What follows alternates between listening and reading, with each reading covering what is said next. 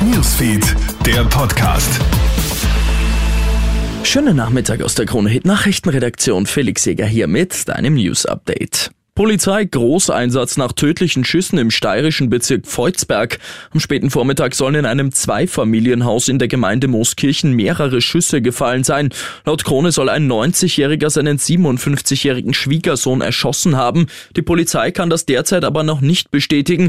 Der Einsatz läuft noch und die Cobra ist vor Ort. Polizeisprecher Fritz Gundnick. Wir haben das mutmaßliche Tatobjekt oder den Tatort großräumig abgesperrt.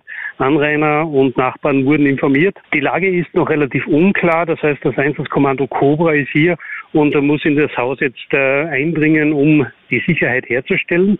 8,8 Prozent. Laut einer Schnellschätzung der Statistik Austria ist die Inflation im Mai gesunken. Die 8,8 Prozent wären der niedrigste Wert seit dem vergangenen Juni. Im April hatte sie noch bei 9,7 Prozent gelegen. Grund für die sinkende Inflation sind vor allem derzeit billige fossile Treibstoffe. Auch bei den Lebensmitteln bremst sich der Preisauftrieb langsam ein steht jetzt bald auf jeder einzelnen Zigarette eine Gesundheitswarnung. In Kanada soll das ab dem 1. August tatsächlich so sein. Diesen Entschluss hat die kanadische Regierung vor kurzem verkündet. Demnach werden mit Anfang August schrittweise Warnhinweise auf jede einzelne Zigarette gedruckt. Damit will man erreichen, dass Raucher Botschaften wie Gift in jedem Zug so lange lesen müssen, bis die Zigarette heruntergebrannt ist. Ich wünsche noch einen schönen Nachmittag.